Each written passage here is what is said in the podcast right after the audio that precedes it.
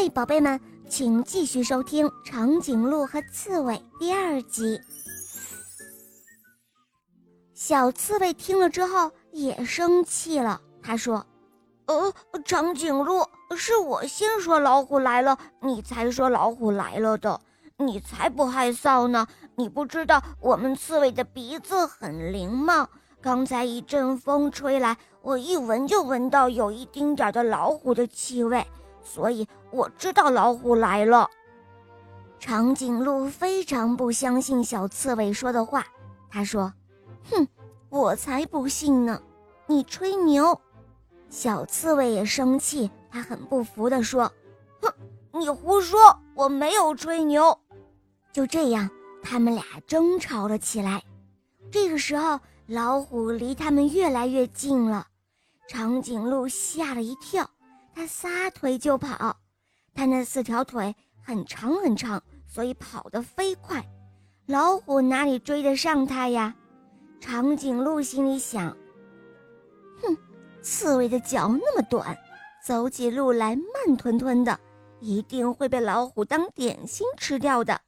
到那个时候，它在老虎的肚子里还能比我本事大吗？”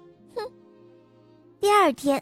长颈鹿来到森林中散步，他又来到了那棵果树前面，他一脚踩了上去，让什么东西狠狠地刺了一下，他哎呦哎呦地大叫了起来：“哎呦，疼死我了！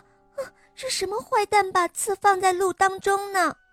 这时候，奇怪的事情发生了，长颈鹿刚说完话，就听到脚底下。好像有个声音在说：“呃，是哪个不长眼睛的家伙走路不看路，踩了我一脚？”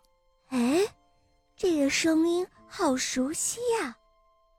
长颈鹿心里想着，它往后退了几步，把两只前脚使劲儿地岔开，低下脑袋一看，哟，原来就是昨天。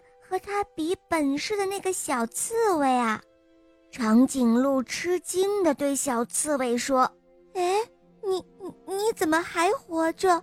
我我还以为你被老虎当点心吃了呢。”小刺猬瞪着他的小眼睛，朝长颈鹿看了一眼，说：“哼，怎么你也还活着，没有被老虎吃掉吗？”